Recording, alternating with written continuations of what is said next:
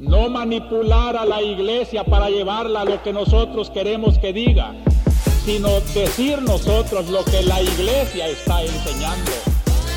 Hola a todos, bienvenidos al segundo capítulo de la segunda temporada de La Conjura de los Tibios. Les saluda José Miguel Ángeles y hoy me acompaña Marta Sánchez, como siempre, quien nos va a presentar a nuestro segundo invitado de la segunda temporada. El segundo de la segunda, muy bien.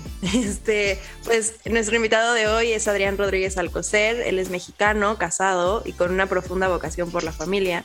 Es licenciado en Derecho por el Centro de Investigación y Docencia Económicas y maestro en Derecho Matrimonial Canónico por la Universidad Internacional de La Rioja. Cuenta con estudios en materia de marketing y coaching político. Es profesor en la Facultad de Derecho de la Universidad de Anáhuac, México, donde imparte las materias de Derecho Familiar, Personas y Bienes, y así como en el Instituto... Eh, perdón, Alex, me voy, a, regresar. Este, es profesor de la Facultad de Derecho de la Universidad de Anáhuac, México, donde imparte las materias de Derecho Familiar y Personas y Bienes, así como el Pontificio Instituto Teológico Juan Pablo II para estudios sobre el matrimonio y la familia, sección mexicana, donde enseña Derecho Canónico, Derecho Familiar y Mediación. También es diplomado en prevención y atención a casos de hostigamiento y acoso sexual por el CIDE y participó en el primer encuentro nacional de responsables diocesanos y religiosos de protección de menores organizado por la Conferencia del Episcopado Mexicano. Actualmente es director general de la Fundación Justa Ratio, que promueve temas relevantes para la sociedad y acompaña instituciones de asistencia, y es abogado procurador ante tribunales eclesiásticos en proceso de nulidad matrimonial. Es consejero jurídico y portavoz de derechos del concebido AC y ha sido asesor de la Comisión de Familia del Senado de la República, así como de diversos legisladores y equipos legislativos en temas sobre derecho familiar, adopciones, políticas públicas con perspectiva de familia, libertad religiosa y objeción de conciencia. También es abogado aliado de la Alliance Defending Freedom, una red internacional de abogados que defienden la vida, la familia y la libertad religiosa con sede en Phoenix, Arizona. Ha formado parte de equipos encargados de operaciones políticas relevantes relacionadas con el derecho a la vida, los derechos de los niños, de los padres, la libertad religiosa y la trata y explotación de personas. También fue coordinador nacional de capacitación del Instituto de Capacitación y Desarrollo Político del Comité Ejecutivo Nacional del PRI y tiene experiencia en Derecho Parlamentario, Operación Política y Cabildeo. Ha sido coautor de diversas publicaciones, entre las que destacan las recomendaciones de los organismos internacionales como herramienta de presión política, publicada por la Universidad del Desarrollo en Santiago de Chile, los derechos humanos al final de la vida en México, publicado por el Centro Latinoamericano de Derechos Humanos en Mendoza, Argentina, y el libro Maternidad subrogada, Explotación de mujeres con fines reproductivos, editado por la Cámara de Diputados. Sus textos también han aparecido en Mural, Grupo Reforma, Desde la Fe y el Sistema Informativo de la Arquidiócesis de México. Bienvenido, Adrián. Gracias por aceptar la invitación. No, hombre, muchas gracias a ustedes. La verdad es que es un gusto y es un honor estar aquí en este podcast. Escucho con con mucha alegría y que creo que es un gran bien a la iglesia en general y al debate de los que nos gusta debatir estas cosas. Pues muchas, muchas gracias por ese cumplidote, la verdad. Este, nos da mucho gusto tenerte aquí y pues poder platicar de estos temas con alguien que ha estado tan metido en ellos a lo largo de tantos años. Pues igual, muchísimas gracias Adrián por haber aceptado la invitación que qué gusto me da conocerte, al menos aunque, aunque sea por Zoom, allá por Twitter hemos intercambiado algunas, algunas opiniones. Pero bueno, o sea, aquí en, la conjura de los tibios, pues creo que el punto es este también, o sea, poner en, en común eh, diferentes inquietudes que tenemos sobre, sobre temas de, de interés y que no solo son de interés para los católicos, que creo que trascienden muchas veces estas comprensiones o asociaciones que tenemos de ciertos temas a, la militancia de la fe, ¿no? Eh, hoy, eh, los temas en los cuales no, me gustaría que nos pudiéramos centrar, eh, creo que serán en torno a dos cosas. Primero, me parece que es muy importante que pudiéramos llegar a una aproximación a lo que se entiende por familia y a otra el matrimonio, ¿no? En, todas sus dimensiones y también en esta relación con, con la familia. Entonces, para empezar, yo te preguntaría, Adrián, cuando nos metemos estos temas de familia, matrimonio, etcétera, etcétera, ¿cuáles tú crees que sean como las palabras clave, la gramática común que tenemos que comprender antes de ponernos a, a intentar comprender estas cuestiones primordiales? Claro, mira, sabes que esto me recuerda mucho a temas de, de clase, ¿no? o sea, me, imagino así como que en, el salón, porque ahí es donde luego salen mucho esta, estos temas. yo creo que lo primero que hay que hacer es distinguir familia de matrimonio. ¿no? Eh, y me encanta que lo preguntaste justamente en dos, porque, porque es básico. A veces en nuestra cabeza, y es muy entendible, eh, traemos el tema de que matrimonio equivale a familia y familia a matrimonio, y creo que no necesariamente es así. No, al menos eh, no necesariamente de cara a una sociedad que no está basada en nuestras mismas definiciones como, como cristianos, como católicos. ¿no? La equivalencia es mucho más fuerte si partimos, por ejemplo, del matrimonio canónico aunque obviamente el matrimonio eh, pues es solo un, núcleo, ¿no? Y la familia tiene muchas más, muchos más lazos que lo trascienden y que, pues hay familia cuando hay un papá y una mamá, por ejemplo, ¿no? Cuando hay un hijo y un abuelo, cuando, ahí hay lazos de familia y de parentesco, y el matrimonio pues sí genera, y sí está encaminado a generar eh, familia en el sentido de proles, uno de sus fines, ¿no? Pero sí, ni siquiera en, términos canónicos se, son necesariamente lo mismo, mucho menos en términos seculares. Y creo que eso es, es de los temas que nos ha confundido mucho en, los debates públicos. Entonces creo que ese sería el, primer tema, ¿no? Eh, también creo que otra cosa importante es pensar que familia tiene que ver con lazos que son muchas veces de hecho. O sea, si yo ya tengo, por ejemplo, si, partimos de, de, una visión no para consanguíneo, si ya tengo un hijo, pues ahí hay una familia, porque hay un lazo de parentesco, de familiaridad. Oye, pero es que es un hijo, no estás casado, entonces, pues, está bien, pero es mi hijo y soy su papá, ¿no? O, es mi hija y soy su mamá, o, o, Entonces, en ese sentido, pues creo que hay, creo que eso también hay que ver. Otra cosa que creo que es importante también es la vida común.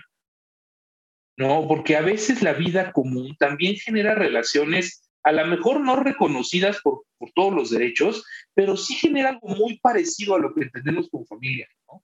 Entonces, el hecho que dos personas, y aquí, ahí podría haber hasta temas este, complejos, pero incluso si son del mismo sexo, pero tienen una intención de hacer vida común, se van a comportar de tal manera y van a generar eh, tales ciertas expectativas de vida y ciertas consecuencias y entonces esas cosas el derecho tiende a reconocerlas. Y yo he metido problemas por decirlo, pero yo creo que no está mal que las reconozcan. A lo mejor, digo, quizás puede ser polémico el, llamarle o no llamarle familia, ¿no? Pero sí creo que en cuanto a vida común hay cosas que reconocer. Entonces yo pondría de, de inicio el tener claro que es matrimonio, que es parentesco, ¿no? Y si parentesco equivale a familia, que al menos en el derecho civil me parece que sí, ¿no? Eh, y el tema de la vida común, creo que es de ahí tendríamos que ir partiendo. Súper, este, creo que es súper importante lo que dices, o sea, eh, hay muchas cosas que no, como que no podemos poner tanto en claridad si no estamos entendiendo de los temas que estamos hablando y de entrada poder definir esto es importantísimo y eh, pensaba mucho en lo que decías al principio de, de lo que decías ahorita.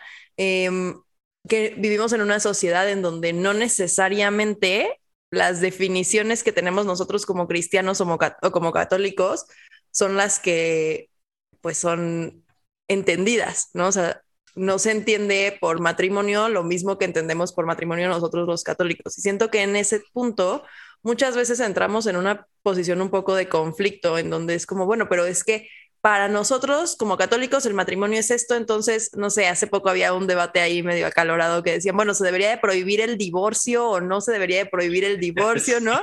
Y, o sea, y era como, a ver, es que no podemos asumir que todas las definiciones de matrimonio van a ser las mismas. O sea, para nosotros como católicos existe una definición sacramental de lo que es el matrimonio y para nosotros el matrimonio es un sacramento y por lo tanto genera los efectos de un sacramento como el vínculo matrimonial. Pero para quienes no lo son, entonces nos, nos ponemos un poco en un aprieto. Entonces, eh, ¿cómo ves tú como esta distinción entre lo que es un matrimonio en un sentido meramente secular y eh, como lo vemos nosotros como católicos? Ese es uno de los grandes puntos del tema del matrimonio hoy.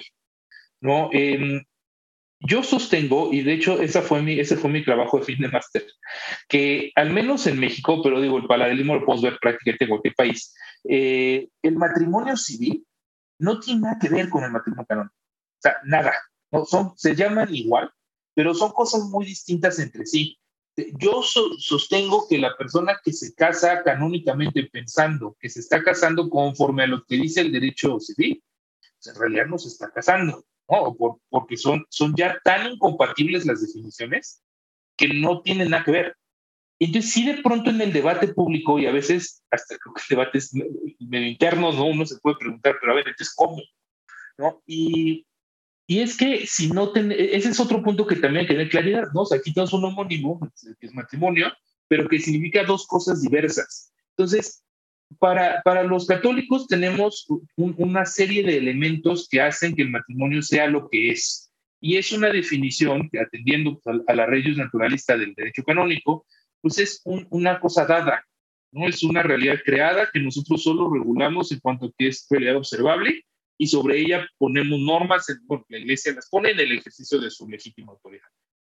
El matrimonio para la sociedad secular es una, un arreglo de vida común, justamente, formal si quiere, solemne si quieren, pero, pero es un arreglo de vida común que, que le pertenece a la sociedad en cuanto al órgano, al órgano regulador, al órgano legislativo. Entonces, en el, en el debate democrático, el legislador puede hacer del matrimonio lo que quiera y lo ha hecho. Entonces, no, ya, ya esa, ese paralelismo se perdió. Entonces, si, por ejemplo, discutir si se, si se prohíbe o no se prohíbe el divorcio, pues es muy parecido a discutir lo del matrimonio igualitario. La verdad es que, pues en uno sí, no explico porque ya son cosas muy distintas. Es que creo que creo que el tema, o sea, viéndolo yo desde como filósofo, ¿no? Me parece que de nuevo es esta cuestión que sucede en, el cristianismo de que nuestra realidad tiene como un dato la sacramentalidad. O sea, no, no es como que la realidad y la sacramentalidad estén separadas para el cristiano. O sea, sacramentalidad y realidad se dan en el mismo plano, ¿no? Entonces, quizás el tema está en que para el cristiano, al no ser todo solo naturaleza, evidentemente caben estas categorías sobrenaturales que realmente es lo que le dan su sentido pleno a la realidad. Entonces, parecería que entonces, por ejemplo, familia se puede comprender desde esta lógica sacramental o también desde una aproximación netamente natural, ¿no? De hecho, el catecismo me gusta, ¿no? Porque lo acota muy bien. El catecismo habla de familia cristiana. También el catecismo habla, por ejemplo, eh, que es el término, ¿no? Comunidad conyugal. Y comunidad conyugal es donde ya aparecen familia y matrimonio en este sentido sacramental. Quizás el tema está en que cuando partimos ya desde una lógica secular, plenamente secular, entonces utilizamos categorías culturales que tienen vestigios sacramentales para nombrar otro tipo de realidades que eh, responden a cosas muy, muy, muy concretas, ¿no? Entonces, a mí me parece que en estos temas de debate, por eso te preguntaba desde aquí, lo primero es tener como una gramática común. Y de nuevo, o sea, digo, yo lo veo como filósofo, ¿no? Al final es el, el tema tensión de todo el cristianismo para mí, que es la cuestión gracia-naturaleza. Eh, y creo que hay mucho de esto desde una perspectiva del derecho, porque también, por ahí que iba, iba mi pregunta, también la palabra naturaleza, sobre todo en términos jurídicos, es muy complicada de, de, comprender, ¿no? Entonces, por eso asociamos que familia natural, quién sabe cómo, se convierte en esta, este, en esta visión de familia sacramental. O peor aún, consideramos que como los cristianos o los juristas de tradición cristiana eh, se consideran jus naturalistas, entonces, consideramos que razón natural, derecho natural, también tiene que tener una interpretación completa de las cuestiones no, sacramentales. Entonces, no sé tú, Adrián, ¿cómo veas todas estas cuestiones? O sea, que sé que en el, que en el derecho son muy finas, pero que creo que de fondo pues son lo que alimentan todas estas discusiones. Sí, mira, hay un, hay un libro maravilloso de eh, de canal Ratzinger que dialoga con Jürgen Habermas. Se llama Diálogos entre Fe y Razón. Ese me encanta dejarlo de tarea en las pocas me fascina. Es muy chiquito, muy interesante. Y lo que dice eh, el canal Ratzinger ahí, que a mí me parece que tiene una gran claridad, es justamente esto, ¿no? Estamos ante, e, estamos viviendo dos, digámoslo así, dos mundos, ¿no? El mundo del cristiano, el mundo en contacto con lo sobrenatural, que claro que a un cristiano que vive su fe sinceramente le cuesta trabajo, porque, o sea, para mí Dios es una persona real con la que me encuentro. A veces no tanto como, como él quisiera, que pronto me puede echar para atrás y, no estar al 100, ¿no? Pero, pero me encuentro con él, o sea, dialogo con él, es parte de mi vida. Me pregunto para tomar decisiones si, si le va a gustar o no le va a gustar lo que voy a hacer, ¿no? Y, puedo pensar incluso en los santos, en los ángeles, en, en, la Santísima Virgen, o sea, como que tenemos todo, toda una, una suprarrealidad, ¿no? Una sobrenaturalidad, y un cristiano sincero pues vive inmerso en ella, y, los sacramentos se juegan también en este doble plano. Eh, y, y, el matrimonio, que es tanto realidad meramente humana, ¿no? En su sentido contractual, como lo es también sacramento y también es fuente gracia, ¿no? Pues juega o nos acerca mucho a esa doble realidad. Eh, y, entonces, ese es como el primer, el primer gran punto. Y, creo que lo, a lo que invita el canal Ratzinger ahí es a tratar de jugar la función de traductores con el mundo. ¿no? Y, pero para ser traductor, tú tienes que hablar los dos idiomas y los tienes que entender. O sea, no vas a poder traducir si solo hablas uno de los idiomas y tratas de que el otro lo hable. Entonces, pues, tu trabajo no, sirve. Necesitas entender los dos. A veces, hasta en estas sutilezas, ¿no? en, este, en, la jerga del lenguaje. Y saber que, que, a lo mejor si en México dices, este, está hasta las manitas, pues quiere decir que tomó mucho alcohol, ¿no? Y, y, a lo mejor en España no es lo mismo. Entonces, pasa lo mismo. Y, y nos retan los dos lenguajes y las dos realidades. Entonces, y, bueno, eso que dices de la equivalencia necesaria entre la ley natural y, digámoslo así, la legislación divina, los mandatos directamente establecidos por Dios a partir de la revelación, revelación que puede estar en la naturaleza, es uno de los de donde se puede obtener esa información, ese dato sobre el cual después se legisla en, términos canónicos. También es interesante porque es, es muy cierto, no todo naturalismo es cristiano hay, hay, hay naturalismo no cristianos, igual no son la mayoría, pero los, los hay. Ni necesariamente comparten que la fuente de, de la, de la autoridad o de, la autoridad natural es, es necesariamente una divinidad, ¿no? O sea, Dios que dijo que las cosas son así, no esas fuerzas. Entonces eso también confunde un poco. Sí, sí, claro que hay un, un, o sea, claramente el derecho canónico, pues parte de esta visión, eh, vamos a decir, naturalista, pues es un naturalismo muy, muy cristiano, evidentemente, ¿no? O sea, la fuente principal del derecho canónico, pues sí son los mandatos divinos a partir de la revelación. Los canistas tienen el tema de que dicen que su, su constitución, ¿no? Pues es, es, la Biblia, ¿no? porque ahí está precisamente tal cual la palabra de Dios. Entonces, ninguna norma va a poder ir en contra de la palabra de Dios, ¿no? Es como la ley fundamental. Entonces, eh, si, si todos esos puntos son son parte de lo que hace tan difícil que los cristianos podamos, podamos dialogar en un mundo que es poco cristiano. El reto me parece que es, que es padre porque es un poco regresar a la primera evangelización y, y es volverle a hablar a los griegos en, el aerópago y es volverle a hablar a los judíos desde, desde el punto de vista de, de los, de los que hablan de los judíos y, y es reencontrarte con realidades de diversas formas, diversas creencias y volverles a convencer, no tanto, ¿no? Volver a ser portador del Evangelio y dejar que la verdad del Evangelio resplandezca en los lugares donde hoy ya no brilla, aunque haya brillado hace poco o mucho tiempo. Creo que, creo que eso es, ese es un, punto bien, bien, bien interesante y que sin duda, pues infunde, o sea, ilumina totalmente el, el, tema del matrimonio y su polémica actual. Se me hace muy interesante cómo lo planteas así, como esta luz del Evangelio que tiene que resplandecer, porque creo que muchas veces en nuestro acercamiento a estos temas son, tendemos mucho a como aspectos muy rígidos, ¿no? Y dejamos un poco el, de lado la pastoral.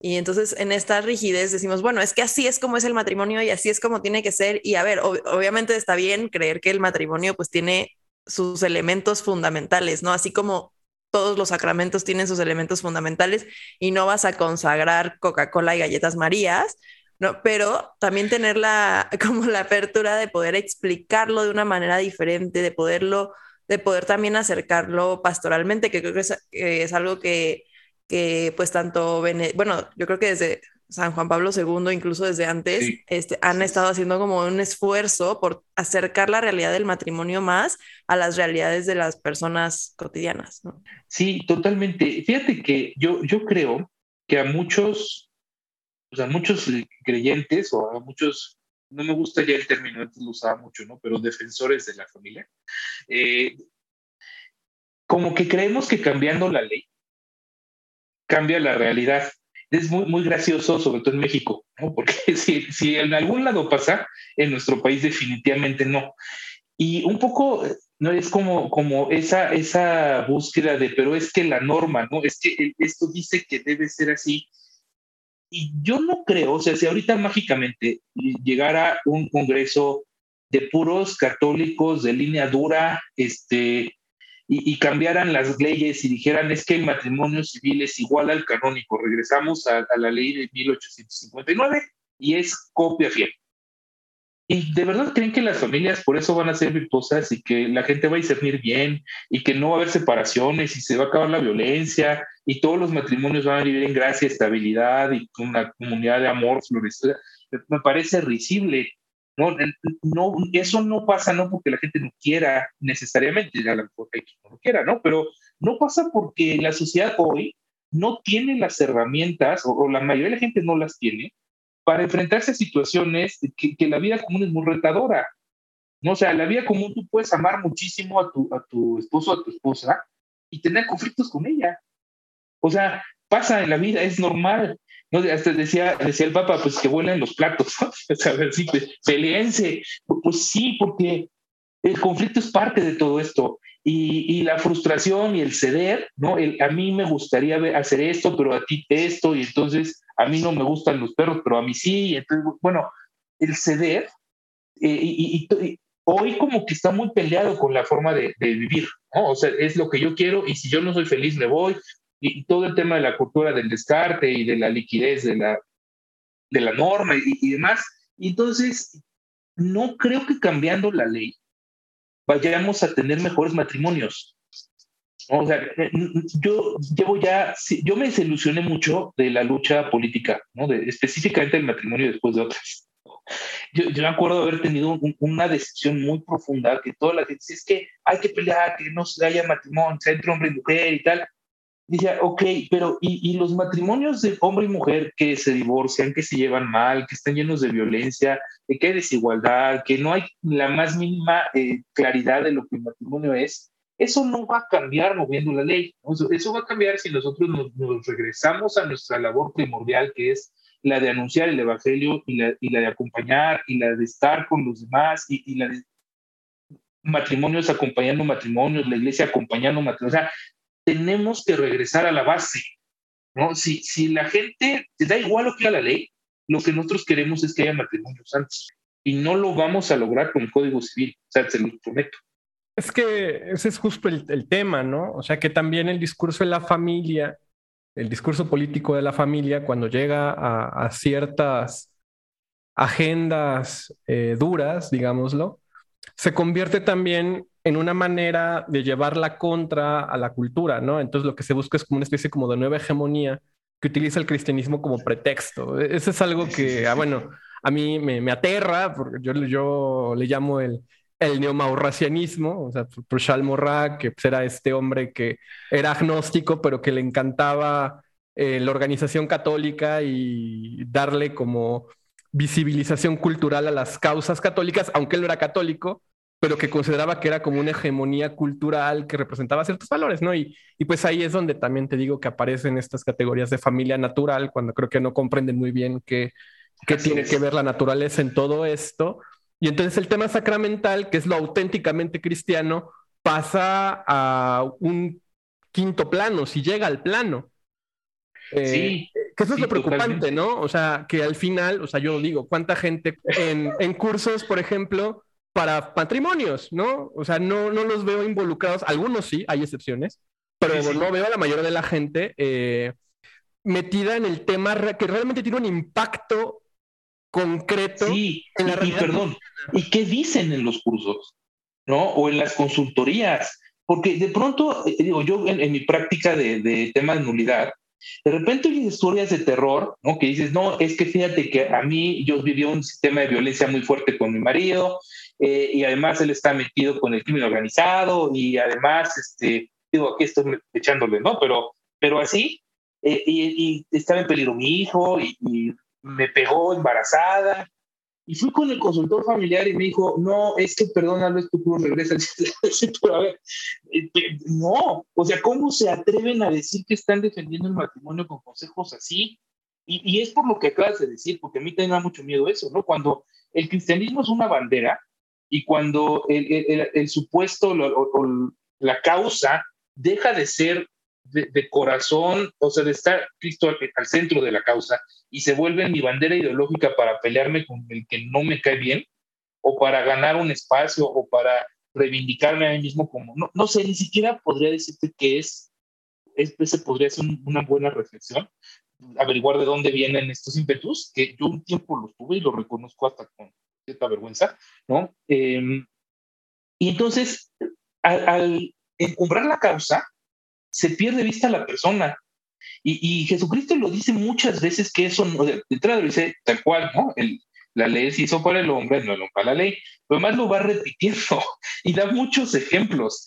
Y, y luego resulta que, que, hay que ser este, como, como guerreros culturales y, y, que es un, este es un tema de batalla y de, y de guerra.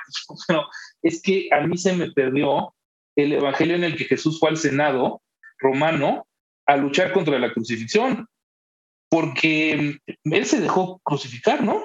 Y, entonces, ¿por qué estamos nosotros peleando cosas cuando le quitó la espada a Pedro? O sea, sí, sí, a mí también me preocupa mucho ese tema, porque hace daño, ¿eh? No, más allá del, del, rollo que también hay una preocupación intelectual, hace, lastima a las personas creo que es algo que ha sido como muy recurrente entre en nuestros diálogos, como que este tema de ¿por qué queremos volver el cristianismo una bandera ideológica y un tema que luchamos antes que algo que ponemos al servicio de cada persona? ¿no? Y creo que em, hace poquito estaba platicando, estábamos como típica discusión mocha de que cuál ha sido tu papa favorito, ¿no? Y yo decía que, bueno, a mí, o sea, yo amo a Benedicto, ¿no? amo, amo a Benedicto y amo sus cartas y amo, o sea, yo estoy convencida que cuando se muera va a ser doctor de la iglesia, pero también decía, bueno, pero es que creo que Francisco ha hecho algo muy, muy bueno, que es eh, mostrar cómo esta iglesia que se pone al servicio de los otros, ¿no? Eh, y que, a ver, es algo que siempre ha estado ahí, pero que a veces no se veía mucho, ¿no? Eh, por, porque son estilos diferentes de liderazgo y lo que sea, pero como que este, este ponerse al servicio y salir a las realidades y a los problemas muy puntualmente, no solamente a un nivel intelectual, sino a un nivel de, a ver, este, no sé, es, em, pensaba, por ejemplo, las, que se va a las casas donde viven las personas que están en situación de prostitución o así, ¿no? Entonces, es, una, es un acercamiento muy muy de aquí estamos, escuchamos y no, o sea, no vamos a cambiar lo que enseñamos, pero esto es lo, o sea, pero esto es lo que te propone el cristianismo para tu vida, ¿no? Y ante esto, em, como que me gustaría también que pudiéramos tocar como en el magisterio reciente, ¿no? O sea, de Juan Pablo II a Francisco, ¿no? Pasando obviamente por Benedicto. Este, ¿qué, como cuáles son las cosas más relevantes en torno a matrimonio, a familia, y que además nos, nos acercan a una vivencia del Evangelio más que una batalla cultural.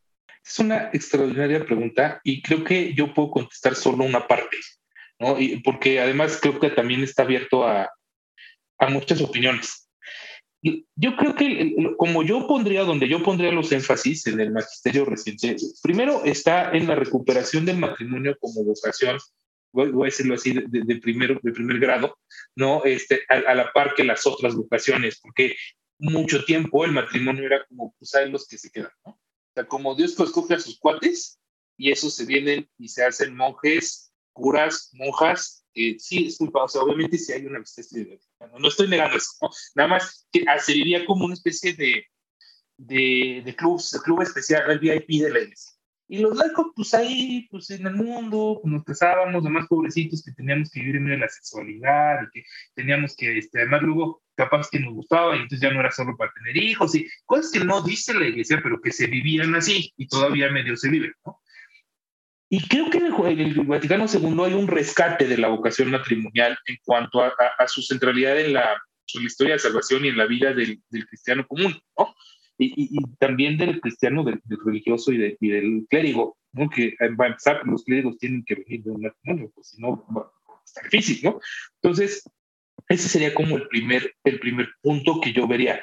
Dentro de las cosas que me llaman la atención es, bueno, el Código de Derecho Canónico se reformó en 1983, en realidad se promulgó uno nuevo, ¿no? que es que lo promulgó San Juan Pablo II, em, recogiendo muchas cosas eh, pues, desde el concilio y, lo que ha venido. ¿no? En el Código 83 hay dos cosas que me gustan mucho. La primera es que, aunque no deja de utilizar el término contrato para hablar del matrimonio, le cambia en su definición, el CAM 1055, y le pone alianza matrimonial en vez de contrato matrimonial.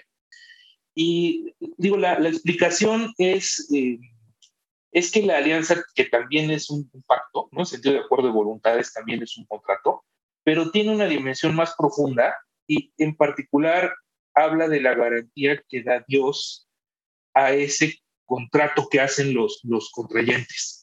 Yo me caso contigo y entre los dos, al, consentir, producimos el matrimonio, pero Dios lo sella y lo confirma, el rito del matrimonio tal cual, ¿no? el sacerdote bendice las manos unidas de los cónyuges y dice, Dios confirme. Entonces, con, al confirmar la voluntad de los contrayentes, viene pues el respaldo, el aval, y eso luego es como el ejemplo, ¿no? Pues si, si tú pones de aval a tu primo que no tiene un peso, pues bueno, pero si pones de aval a, tu tío empresario, pues a lo mejor ahí no tienes problema, ¿no? Es a Dios. Y Dios sí te garantiza, ¿verdad? Los testimonios de gracia en un matrimonio, que efectivamente se, se encuentra con Dios y le pide la gracia, para mí ah, son, son este, muy impresionantes, ¿no? Luego, si quieren, puedo contar algunos, pero a mí me han hecho así estremecer, ¿no? De, de, de, cómo ves actuar a Dios en, esto. Y, y, entonces se me fue muy cañón la pregunta, porque yo tengo un tema de, de, de pero, ah, las, ya sé, los temas de, del magisterio reciente. Cambiando la palabra. Nosotros también tenemos tema de TDA. Bueno, entonces nos entendemos. Bueno, eh, el, cambio de, contrato por alianza me parece extraordinario. Segundo cambio que me parece muy importante es que en el Código de 17 se hablaba de, los dos fines del matrimonio, también aquí, pero había un fin primario y un fin secundario. El fin primario era la apropiación y educación de los hijos y el secundario era el bien de los cónyuges. Entonces, estaba la, que si lo vemos desde el punto de vista del, del cuerpo y la sexualidad, diríamos que la parte unitiva, ¿no? O la parte de relacional, estaba subordinada a la parte propietaria. Que a juicio del legislador canónico, Parto, ¿no? No era correcto. Entonces, el código, digo, hay, jurisprudencia y hay interpretación doctrinal que te dice, oye, eh, no, no es tan así, ¿no? No es, no es una subordinación plena, claramente se interrelacionan, o sea, tampoco era, era una interpretación blanco y negro, pero el código 83 abandona esta clasificación y ahora se refiere a los dos fines en igualdad de circunstancias. Entonces, eso también me parece que rescata la maravilla del matrimonio como vocación, ¿no? O sea, ser una carne con tu esposa, eh, el que de ahí se produzca, eh, eh, que el amor de los dos produzca a los hijos, el que sea una, una figura de la Santísima Trinidad, una figura del amor de Cristo por su iglesia, o sea, esa función catequética del matrimonio me parece que queda muy bien rescatada con la desaparición de, de, la categoría, ¿no? O de la subordinación de los fines. Después de eso, me parece que, digo, hay, discursos maravillosos. Juan San Juan Pablo II tiene unos extraordinarios sobre el tema específico del matrimonio en la rota romana, pero voy a brincar muchos años, porque creo que más bien lo que pasó fue que se fue viviendo a más plenitud, menos es como yo lo veo. Nos fue cayendo el 20 de lo que el matrimonio era y todavía nos tiene que caer más. Eh, pero con la llegada de Francisco, viene lo que parece ser una revolución, que no puede ser tan, tan revolucionario más que, más que en las formas.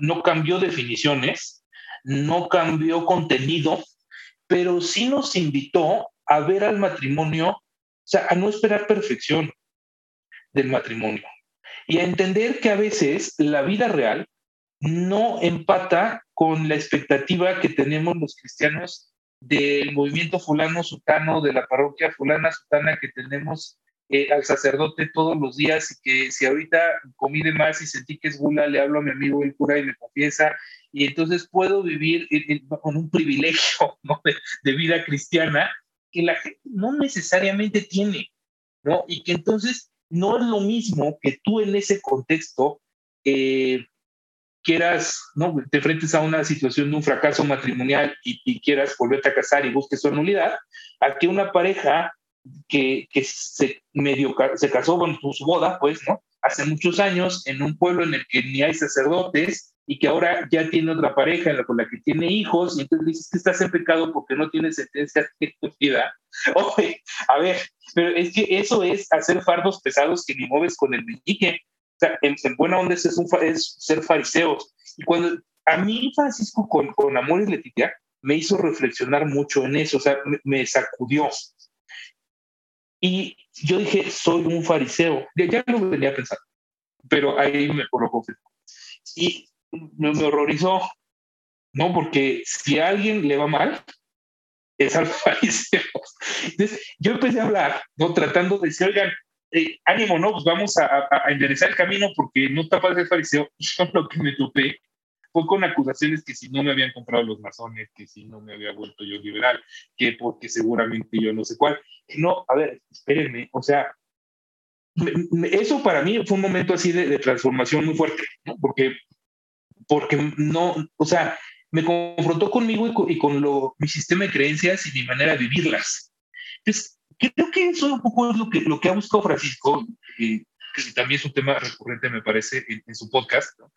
Y, y, justo lo que hace con el matrimonio o, con la regulación del matrimonio es tratar de hacer eso, o sea, de acercar los conceptos, pero también la justicia eclesiástica, ¿no? En, que, que, parece que es como un club medio cerrado y así como misterioso, y no debería ser, ¿no? Y tratar de que los fieles tengan acceso y además, en la ausencia de ese acceso, que seámoslo, o sea, vamos a ponerlo en términos muy claros, quien debe garantizar, ¿no? El presidente del Estado, quien debe garantizar el acceso a la justicia, pues es la autoridad, la iglesia. Entonces, si la iglesia no tiene un tribunal al que puedas acudir, tú que vives en el lugar fulano, no le es lícito exigirte que acudas a un tribunal que no te, que no te, que no te provee. O sea, la exigencia al fiel de contar a fuerzas con una, y antes que eran además dos sentencias consecutivas, era una carga muy fuerte, ¿no? Y, y, al tratar un poco de, de, abrir, que fue muy criticado esto a la fecha, que todavía genera ruido, yo no veo una disminución de la dignidad del matrimonio, yo lo que veo es, es un, un papa que dice, oigan, acérquense, y, y sabes que si nos vamos a equivocar, porque el, el derecho es muy claro, en la, en la materia matrimonial te puedes equivocar, por eso nunca es cosa juzgada, por eso siempre puedes volver a presentar tu causa. ¿no? Si nos vamos a equivocar, equivoquémonos del lado de la misericordia, del lado de, de, abrir la puerta. Y si la regamos, modo. Pero es mejor equivocarse así que, cerrando las puertas.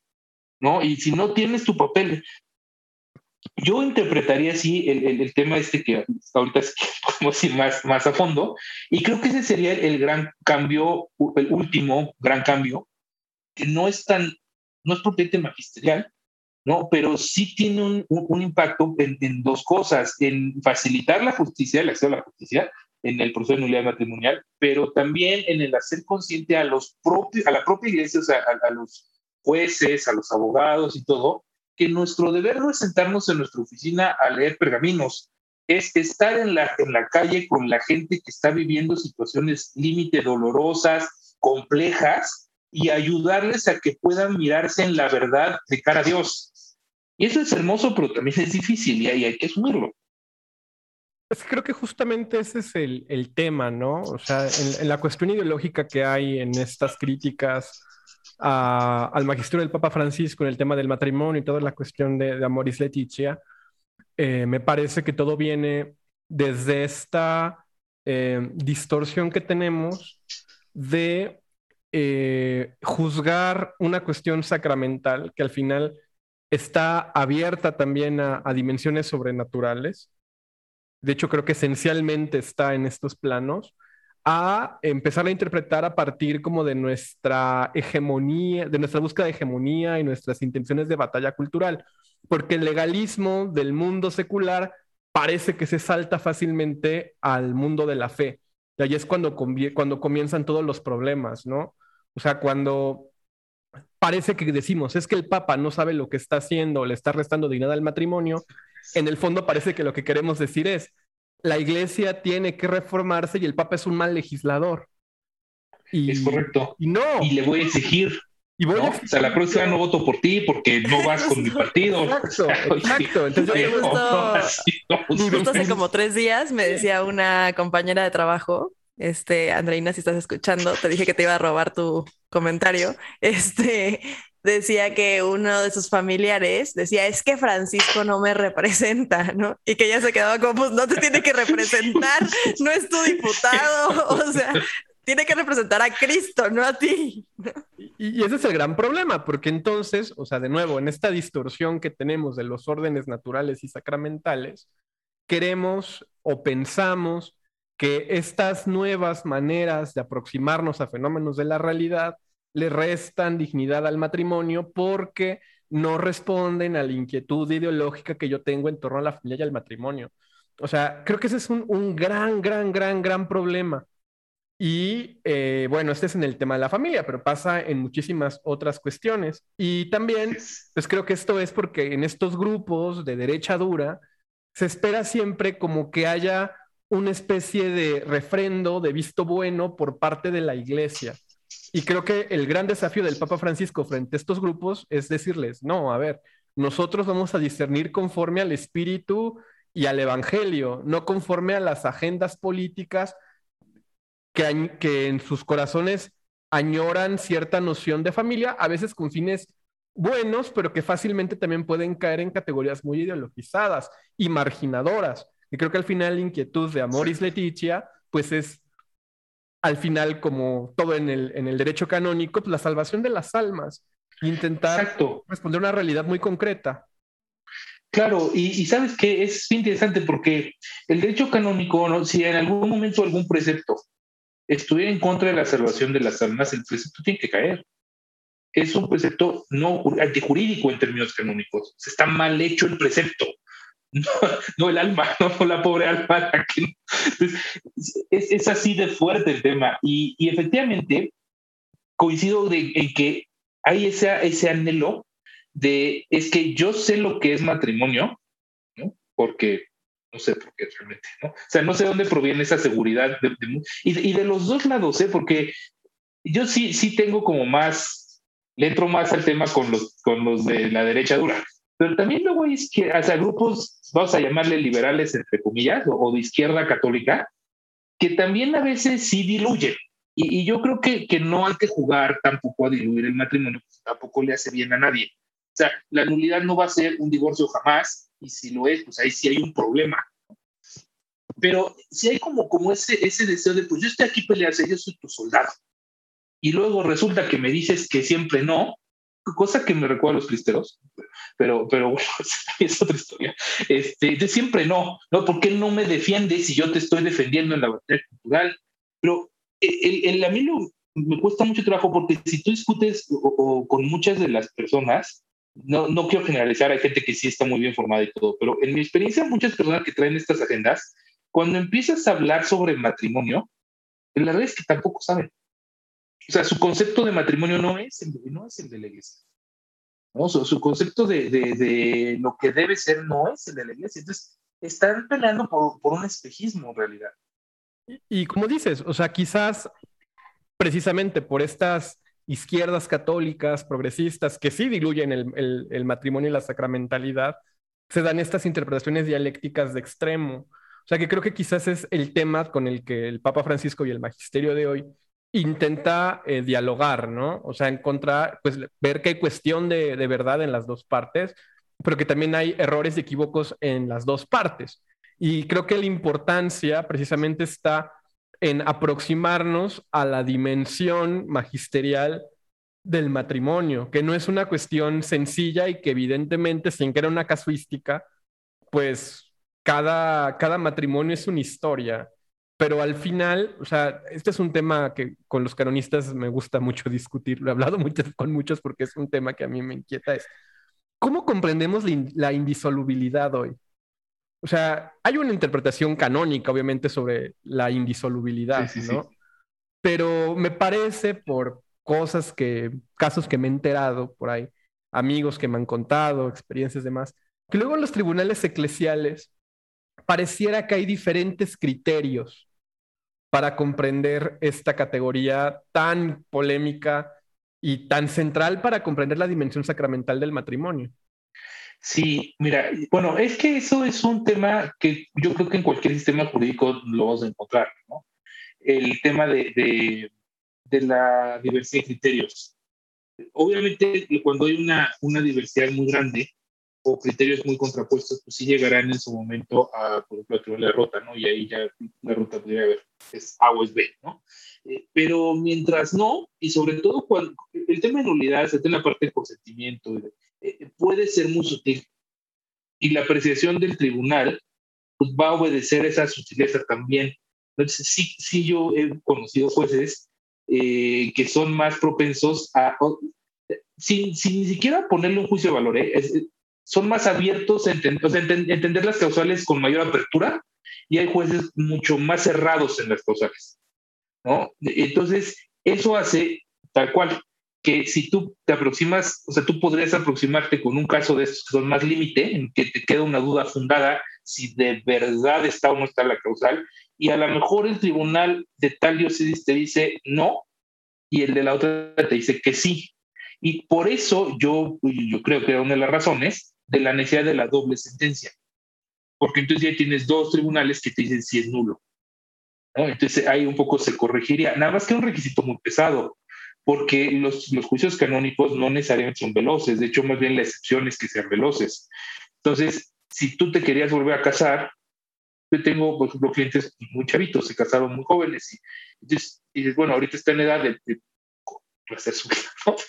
de, de, salir de esta situación, pero si nos vamos a echar 10 años de proceso, o sea, sí, pues, ¿no? Si hay un para qué en el sentido de, la relación con Dios y todo, pero en términos muy prácticos, pues sí, como que, ¿qué pasa? Que va a entrar en una relación o, no y pierde esa parte, o va a entrar en una relación de la que aman irregular, ¿no? irregulares, que después va a tener que regularizar, pero que ya te lo puso en una situación de, de imaginación, de vulnerabilidad, de señalamiento, de mira, este es el que se... O sea, que no veo la necesidad de, es una rueda innecesaria, ¿no? desde mi punto de vista. Bueno, no sé, siento que, bueno, es que nuestra audiencia no sabe y no sé si José Miguel tú sabes, pero yo trabajé con Adrián un tiempo. Entonces, este, em, como que ahorita que está, estamos hablando de esto, como que me, me, me llego a acordar como de casos y así que, a ver, obviamente estás tocando cosas súper delicadas para las personas, cosas súper dolorosas para las personas, ¿no? O sea, es o sea, creo que cada, cada episodio lo digo, pero, o sea, hablar con las personas es tocar tierra sagrada. O sea, es este, acercarte y es, o sea, son cada persona y cada matrimonio es tierra sagrada a la que te tienes que acercar con muchísima caridad y con muchísima misericordia y con, con un acercamiento en donde verdaderamente se sientan amados por Cristo y por la iglesia a la que pertenecen y a la que le están pidiendo que mire su situación, ¿no? Em, creo que en este sentido, o sea, el que el proceso pueda ser, entre comillas, más sencillo que lo que era hace varios años, pues es muy beneficioso, pero al mismo tiempo creo que sí, mm, o sea, en, cuando hablo de, de, estos temas con alumnos o que doy algún tema de teología del cuerpo y me preguntan y así, creo que sí se, eh, o sea, sí hay una cuestión aquí en la parte de indisolubilidad en donde se ha mal, o sea, se ha hecho una mala lectura en donde mucha gente piensa, bueno, es que es un divorcio por la iglesia. Y es como, no, no, no, no, no, es que eso no es, ¿no? Es como, no, o sea, no es, o sea, como que lo que repito siempre es algo que tú nos decías mucho en clase, ¿no? Ah, porque también Adrián fue mi profesor. Este, que la, o sea, que no es que el vínculo se disuelva, sino que el vínculo nunca existió, ¿no? Entonces, eh, pero creo que sí hay una, sí ha habido una mala lectura de parte de mucha gente, no solamente de grupos de, de super derecha ni como de izquierda católica, o sea, en general es una visión muy generalizada como de esta mala lectura de lo que es la nulidad y lo que es la indisolubilidad. Pues de desconocimiento, yo creo, ¿no? O sea, también el fiel no es perito de, de derecho, ¿no? Entonces, pues digo, también sí necesitaría cierta este, la pero tampoco voy a entrar en la, en la sutileza de, yo creo que, justo en el tema de la indisolubilidad, es que podría ser, o sea, hay muchos canonistas, ahorita pienso, hasta me vienen así las caras de por lo haberlo comentado, ¿no? Dice, es que estamos abriendo demasiado las puertas. ¿No? O sea, si relajamos la interpretación, por ejemplo, de la, de la famosa causal de inmadurez, que no se llama así, pero que es la incapacidad del 1095, párrafo 2, el grave efecto de juicio, si lo dejamos demasiado abierto, se nos van a colar, nos van a meter goles. Entonces vamos a hacer un, un, divorcio católico.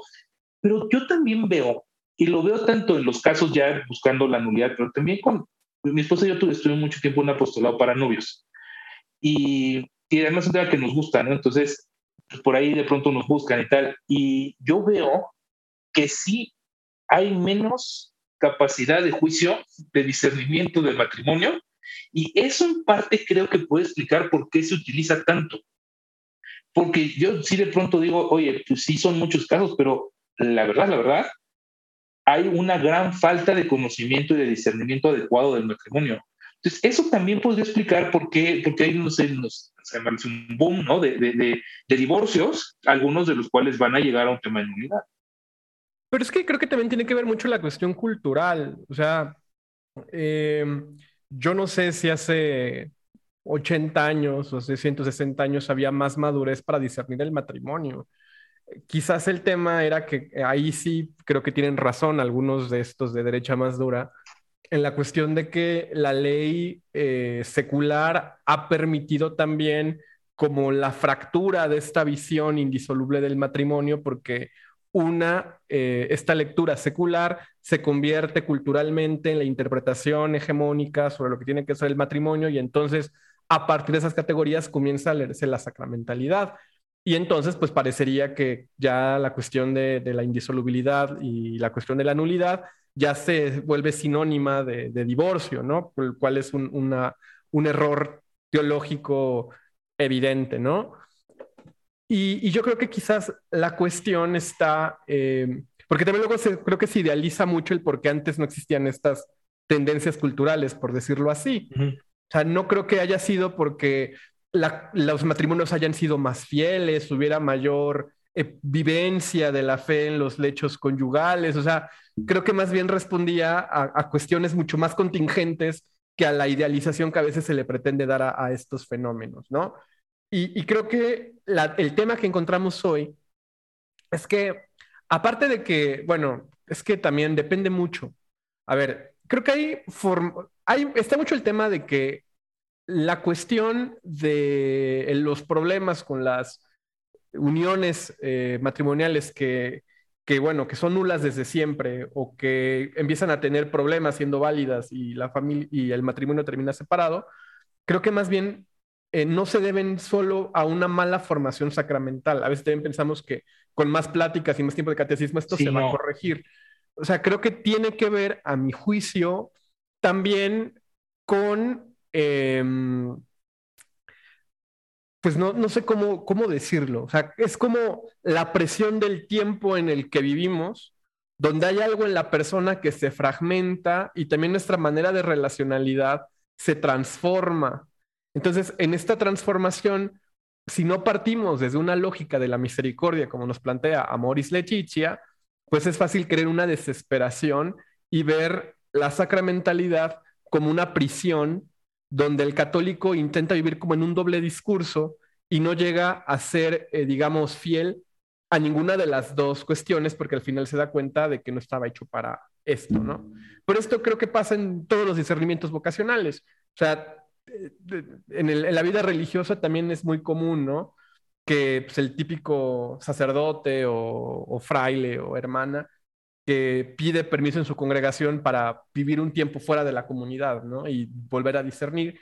Y por razones que a veces no son de discernimientos espirituales, necesariamente regresan, porque pues, es una manera, por ejemplo, de garantizarse una vida laboral, ¿no? O sea, en los casos de Amaciato, creo que es, o sea, tú eres canonista, pues, es súper común que estas cosas sucedan, ¿no? O sea, que un sacerdote que todo mundo sabe que tiene una doble vida, pues el, propio tribunal eclesiástico le puede tener como cierta tolerancia porque saben que si no tiene su ingreso parroquial, pues es como condenar a la familia al desahucio completo.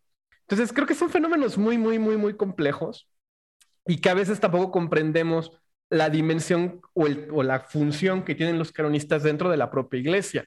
Pero creo que desde ahí comienza el problema, Adrián. No sé tú cómo lo veas. O sea que los laicos comunes no conocemos a veces ni siquiera que existen los tribunales eclesiásticos. Sí, mira, eh, a ver, yo creo que coincido en, prácticamente todo lo que, lo que has dicho. Este, sí es un signo o una presión de los tiempos, ¿no? Personas más rotas, digamos, que no les puedes exigir igual. A lo mejor estaban rotas de otra manera, pero ahora la, mezcla de factores pues nos lleva a esta, a esta situación. En, la parte de, de, la función que es que cumple la pastoral judicial, ¿no? desde el juez hasta el abogado, también creo que hay un tema, y, y dices que los laicos, y coincido porque yo ahorita traigo un tema de los derechos de los laicos. No, no es que estoy organizando como un sindicato y quiera mis representantes, pero también creo que no, a ver, hay una cultura de no ir a los laicos, ¿no? que, que, es una herencia de esta situación de, de, del club VIP de los religiosos y los clérigos, como el planteamiento, por ejemplo, de lo que fue la acción católica. Los laicos, pero dirigidos por un clérigo. Y entonces eso es acción católica pues, híjole, no estoy tan seguro que, que a fuerzas deba ser así. Y los laicos desconocemos porque la realidad es que el mundo de los canonistas es bastante cerrado. De entrada, para poder estudiar derecho canónico es complicado. O sea, yo, por ejemplo, yo tengo un máster civil, o sea, yo no tengo un grado eclesiástico, porque yo me tendría que volver a estudiar, pues tengo una responsabilidad primaria que es mi familia. Entonces, no puedo votar mi despacho para irme a hacer mi, mi por más que me fascinaría, ¿no? es uno de mis grandes sueños es irme a la Santa Croce o a Navarra y, y hacerme doctor en, en, los dos derechos. es una cosa así que sueño con eso, me, me emociona, pero no es realista. Y además es dentro de los mismos, o sea, los laicos o los clérigos, que son más clérigos o religiosos que están dentro, es un mundo cerrado. O sea, por ejemplo, hay tribunales en México que no permiten que las personas, los fieles, sean representados por abogados privados aunque el código lo permite. ¿Por qué? Pues porque están cerrando las barreras de entrada, pues están conservando un club. Y eso es una denegación de la justicia. Y eso no le hace bien a nadie. Entiendo la preocupación de cuidar que haya formación, pero eso también está en el código, por eso el, obispo te tiene que aprobar y tal, ¿no? Pero, pero yo creo que los, o sea, para que haya más conocimiento de esto, los laicos también tenemos que participar más. Entonces, a medida que los laicos entendamos la parte jurídica, no necesariamente solo como abogados, como consejeros, como em, acompañantes, como auxiliares de los tribunales, como peritos, o sea, si los laicos empezamos a meternos más, creo que también, o sea, va a ser bien para los dos, le va a dar aire a, este mundo más o menos cerrado del, derecho canónico de la pasada judicial, pero también le va a dar salida a mucho conocimiento que de pronto sí parece, o sea, en México, por ejemplo, aprender derecho canónico es un reto. hasta necesitas patrocinio, pues los libros son muy caros. en México no se publica casi derecho canónico, entonces que, que traer los libros de España a un alto precio. Hay pocos en México, los hay, pero hay pocos. ¿no? Entonces, mientras más vayamos abriendo y más vayamos dando, eh, entendiendo, por eso es otra de las cosas que mucho Francisco, está abriendo la entrada a los laicos y eso le da aire a la iglesia. Y, también a los laicos tenemos un, derecho y hasta un deber de participar y ser llamados por los pastores a desempeñar las funciones específicas dentro de la iglesia para las que tenemos eh, especial, no por cómo dice especial de código, pero tiene especial capacidad o especial formación. Entonces, los laicos que nos gusta y que nos metemos, eh, cumplimos esta función de puente. Yo, me he encontrado con mucha gente que no le es tan fácil contarle su historia matrimonial a un padre o a una religiosa, porque claro que te cuentan cosas muy íntimas. ¿no? es que teníamos problemas de la relación íntima y pasaba A, B, C, D, les impone hablar con un, con un consagrado, con un con cura, ¿no? Entonces, el laico aquí puede hacer esa función de puente.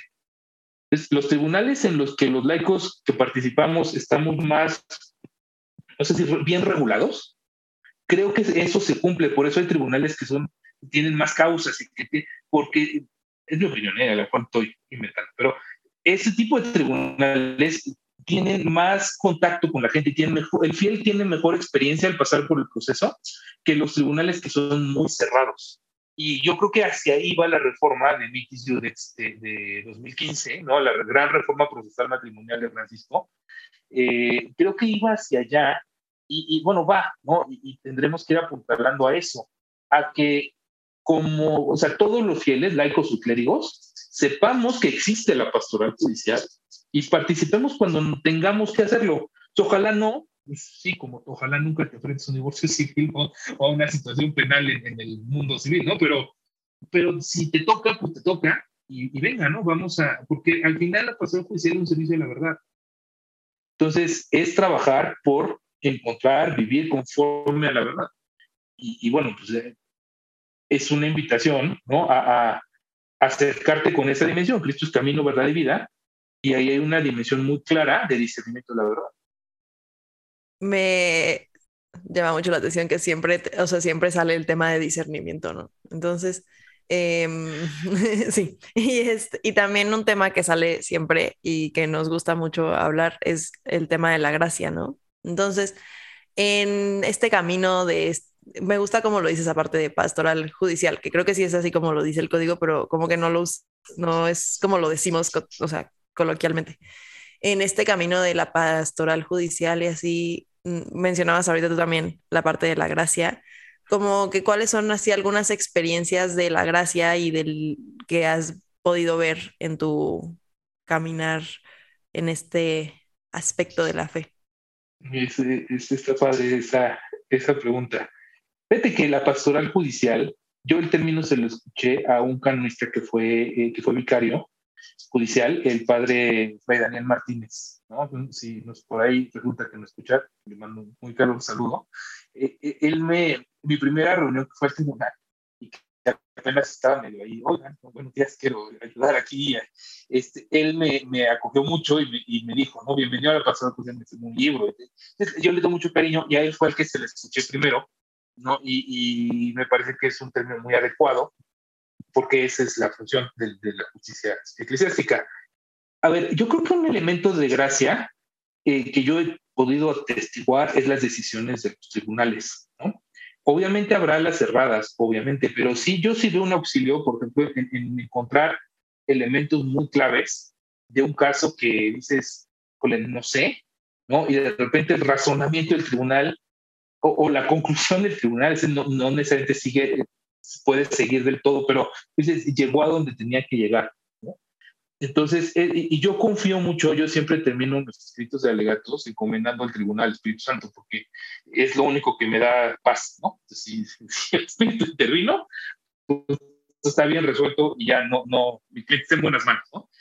Eh, eh, entonces, por ese lado, esa parte, ¿no? Para mí, todo el tema del hecho canónico es una gracia. O sea, yo me metí a estudiar esto porque quería clase de Juan Pablo y me dijeron que tenía que a maestría y dije algo que me guste y que no me exija demasiado oh sorpresa, un camino, ¿no? Y, sí exigía demasiado, pero bueno, ya le entré. Y, para mí la, la, gracia que yo recibí fue, a ver, yo estuve muchos años en el tema de la lucha por la vida, ¿no? Y, era de línea bastante dura. Y de repente yo sentí una, que Dios me llamaba y decía, mira, has luchado por la vida, hoy te toca luchar por la verdad, porque así es como llegas a mí. Camino, verdad y vida. Entonces, para mí fue un giro. Yo digo siempre que Dios es mi CEO y Dios me cambia de a donde tengo que estar. Y entonces dije, bueno, está padrísimo, ahora me voy a meter en esto. Coincidió que estudiando el matrimonio fue cuando empecé a, salir con, con, Diana, con mi esposa, y que nos, casamos y tal. Estuvo bien padre porque Dios me, fue revelando. Para mí eso ha sido una, una especie de gracia. Ah, yo les voy a contar una anécdota de un matrimonio en el que creo que el tema de justo de, esa misericordia y esa búsqueda de salida de amor identitario lo, lo, expresa muy bien. Yo, es un caso que desafortunadamente está medio parado por temas más bien de, de forma, pero es una pareja, los dos casados previamente, sin nada de o muy poca formación religiosa, los dos con matrimonios, yo no puedo decirlo con certeza, no soy tribunal, pero me parece que están con muchísimas evidencias de una posible nulidad los dos casos, uno más que el otro, pero los dos, eh, que se separan, se, se juntan o se, casan civilmente, tienen un hijo y van a buscar el bautizo del hijo y se los niegan en muchos lugares, eso que está mal. O sea, no, no le demos vueltas, eso, eso está mal. Eh, pero bueno, lo, lo, buscan hasta que un sacerdote en una parroquia de religiosos les dice, sí, yo lo bautizo, solo les voy a poner una condición y es que vengan a misa los domingos. Entonces dijeron, no, pues está bien, ¿no? empezaron a ir y luego eh, el padre le pidió a ella 20 de catequista. Y entonces él dijo, pues yo no sé nada de, de, catecismo, ¿no? sí, está bien, pero mira, es que tú necesitas alguien que hable con la gente porque las señoras que siempre dan catecismo no, no viven lo que tú vives y necesitamos alguien que ayude a hacer ese, ese puente. Vente. ¿Qué efecto tuvo esto que se empezó ya a catequizar, lo que no había pasado antes? Y luego ella trajo a su esposo también. ¿no? El caso es que finalmente eh, el padre les encarga, con, con un cierto nivel de escándalo de la comunidad, la pastoral familiar después de un tiempo. ¿Cómo es posible que estos que no están casados estén así? Pero el grupo que ellos formaron, porque yo entrevisté a Matrimonio Seguro, y el testimonio que te daban de, de, estas, de esta pareja era impresionante, ¿no? Y ves la acción de la gracia. Pues a mí no me pueden decir, y que me juzguen por, por hereje si quieren, a mí no me pueden decir que ahí no hay gracia y que ahí están en pecado, porque perdónenme, pero los que están mal son los que juzgan esa situación, porque no puede ser. O sea, no puede ser, ¿no? Entonces, estas, ¿qué pasa con estas personas? Que su acceso a la justicia, digo, un poco hemos ido ahí caminando el tema, pero se ha complicado y ni siquiera por todo culpa de ellos, o sea, también son casos muy antiguos y los casos muy antiguos siempre son bien difíciles porque se acaban las pruebas. Oye, ¿a quién le contaste, papá? Y tu papá, no, pues ya se murió. Uy, ¿y quién más? No, pues a mi tía. Y tu tía, no, pues se murió. Entonces, como pruebas, ¿no? Pero eso sí, ni modo, pues entonces hay que probar las cosas. Entonces, se ha dificultado. Yo creo que estas personas están precisamente en un supuesto en el que no les puedes pedir que rompan el matrimonio. O sea, no se los puedes pedir, no les puedes decir, oye, tú estarías mejor no conviviendo con tu esposa.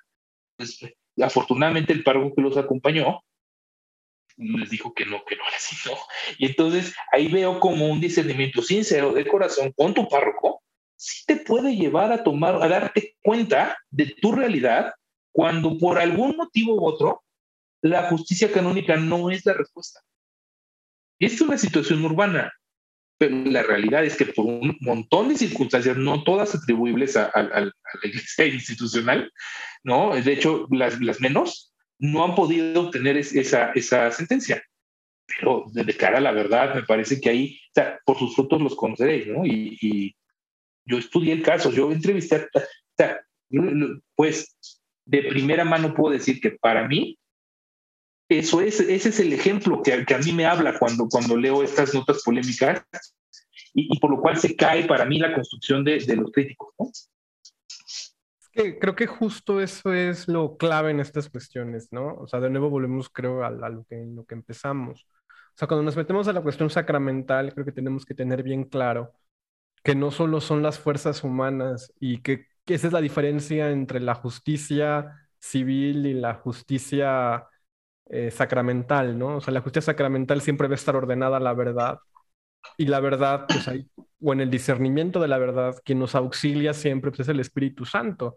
Entonces, desde este punto de vista, me parece que es donde los tribunales eclesiales imparten justicia y es por eso muy importante encomendarlos y estar abiertos siempre a, esta presencia eh, iluminadora y consoladora en la verdad que pues, nos va presentando la, realidad tal cual es. O sea, yo creo que eso es algo que en las pláticas prematrimoniales debería estar más presente. Y si nos vamos a, a la parte teológica fina de la sacramentalidad, pues ahí irrumpe esta cuestión de una manera muy, muy, muy importante. A mí me, me gusta mucho, por ejemplo, que cuando se toca el tema de, del matrimonio, eh, nos demos cuenta de que los, los celebrantes del matrimonio son, son, son los cónyuges, no, no los ministros, y que al final ahí hay una presencia real de Cristo en el vínculo matrimonial, y si el matrimonio es válido, pues es ahí donde queda esta presencia.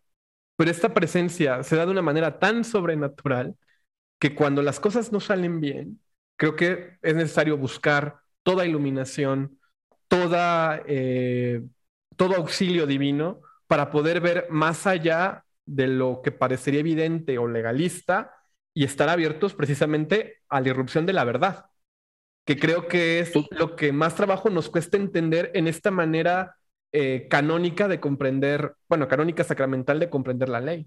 No puede ser legalista. Exacto, exacto, no puede ser legalista, porque la, ley no le puede ganar a la gracia, no le puede ganar a Dios, no puedes encerrar en tu propia ley, eso es una locura, ¿no? De hecho, eh, fíjate, eso que dices del matrimonio que es válido y al que el auxilio sobrenatural, si lo buscas, ahí está, pues hay canistas que dicen que, que los, las alianzas matrimoniales, ven que hace poco dijo el Papa que eran sacramentales y estaban unidas, ¿no?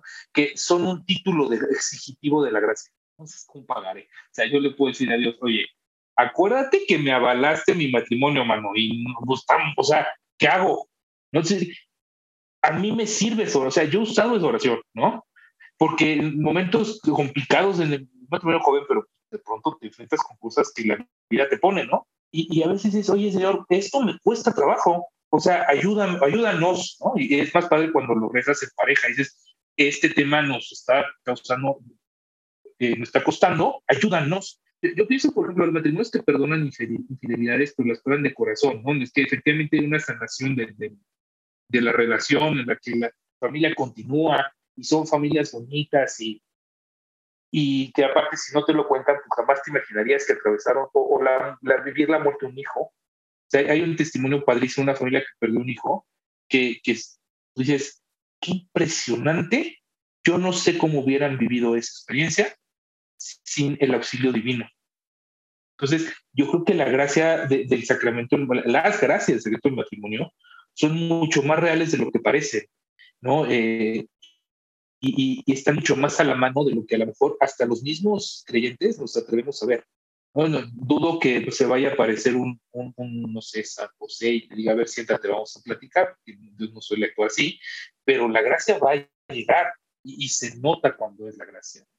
Es que realmente siento que si verdaderamente como católicos nos creyéramos de verdad de corazón la acción de la gracia en nuestras vidas y lo que puede hacer, y sobre todo o sea, en este tema, la gracia sacramental, lo que puede hacer, o sea, viviríamos las pruebas de manera muy diferente, ¿no? Eh, o sea, no es un matrimonio, pero hace unos meses se ordenó una persona que yo pensaba de que, o sea, de, o sea, yo veía de que sus opiniones y así, yo decía, de verdad, este hombre se va a ordenar, de verdad se va a ordenar, de verdad, de que no.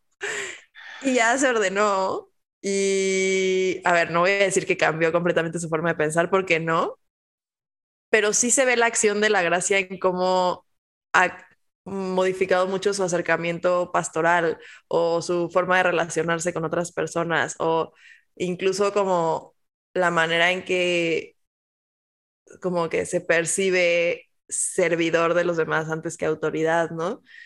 Y creo que pues pasa lo mismo en el matrimonio, ¿no? O sea, la gracia sacramental siento que es algo muy fuerte. Yo no la he experimentado, ustedes dos sí.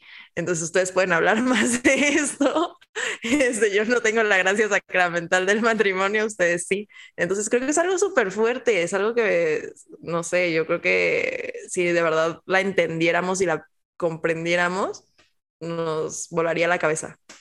Sí, totalmente, ¿eh? totalmente. Yo creo que, a ver, todos, bueno, los, los casados yo creo que lo experimentamos en, o sea, hay muchos elementos de tú me ¿no? Este, pero creo que lo experimentas como que en gozos, en tristezas, en dificultades, y, y, se nota, ¿no? Sobre todo quien, quien está abierto a, a, lo natural, notas que aquí hay algo que no necesitas tú, pero que te está ayudando, ¿no? Y, sí, o sea, yo sí coincido con lo que dices, Marta, o sea, si nosotros fuéramos conscientes de lo que significa estar casados, la verdad es que sí, viviríamos de una manera muy diferente los matrimonios. ¿no? Y, y, hay tantos matrimonios que además para que un matrimonio sea válido tampoco está tan difícil, ¿no? Luego hay una, una noción de que no, es que, uy, pues para que sea válido, pues todos los matrimonios seguro el 90% son, no, no creo, porque los requisitos que te ponen del código para la validez, pues no son tan altos, porque no todos somos así de, de perfectos de entrada, yo no, no, está muy claro, ¿no?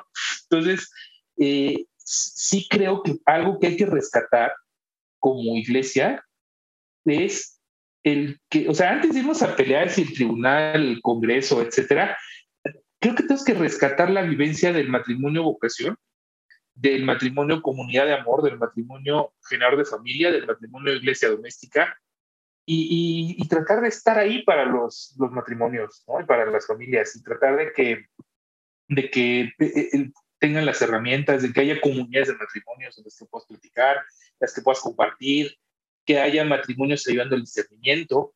Entonces está padre discernir tu vocación, también la matrimonial acompañada de un sacerdote de una, una persona consagrada, pero creo que también es necesario eh, discernir con, con, con, alguien con la experiencia.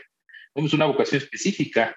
Entonces, esas cosas que un poco nos faltan, le decía a unos no recuerdo quién, pero lo digo seguido, entonces seguro a muchas personas, porque cuando tú, si un jovencito, ¿no? O, una, o una chica, ¿no? Dicen, oye, yo quiero ser sacerdote, o yo quiero ser consagrada a monja, y le dicen al párroco, al, padre del movimiento Comunidad Congregación Fulana, Alemán, en segundos tienen los datos del reclutador vocacional, ya los invitaron a un campamento, ya, y que, bueno, ¿no? Qué padre.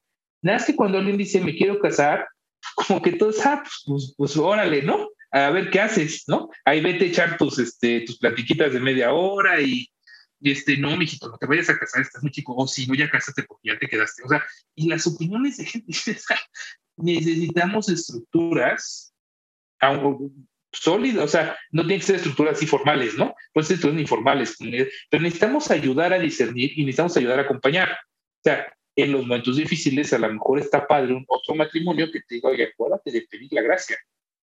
O sea, eh, a nosotros nos pasó, si se puede, venga, pide de rodillas a darle y, y, salir. O sea, eh, Diana y yo tenemos la experiencia de un matrimonio que queremos muchísimo, eh, que son más grandes que nosotros, que son Carmen y Juan Luis, que adoradas personas que nos han ayudado muchísimo porque son eso, o sea, son testimonios, son, y son amigos y son y somos comunidad.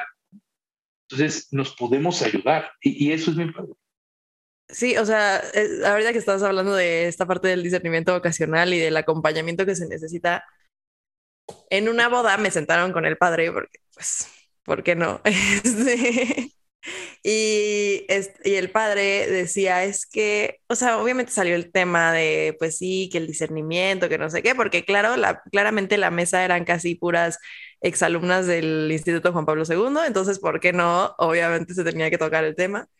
Y, este, y el padre decía, es que muchas parejas empiezan su discernimiento vocacional a la vocación del matrimonio cuando ya, ya entregaron anillo, ¿no? Entonces ya están comprometidos. Dicen, a ese punto, llegar a ese punto, a intentar discernir o a que el párroco o el, sacerdote que es amigo de la familia o whoever les quiera empezar a ayudar a discernir en ese momento, ya es demasiado tarde, porque ya en ese punto ya hay un compromiso, ya hay un sentido de obligación, ya hay muchas cosas que ya no va a ser un discernimiento tan sencillo y que va a ser tan, digamos, tan dócil, ¿no? Entonces, o sea, no llegamos a ninguna conclusión de que se tenía que hacer ni nada, estábamos en una boda y fue como a la mitad de la comida pero se me quedó mucho eso, que decía, es que si tú empiezas a acompañar en el discernimiento, cuando ya se comprometieron, cuando ya llegaron a, a la oficina parroquial a decir, hola, venimos a traer nuestros documentos, nos queremos casar, ya te tardaste, ¿no? O sea, es, siento que nos hace mucha falta como esta labor pastoral que acompañe desde muchísimo antes, ¿no? Sí, una pastoral familiar desde el principio.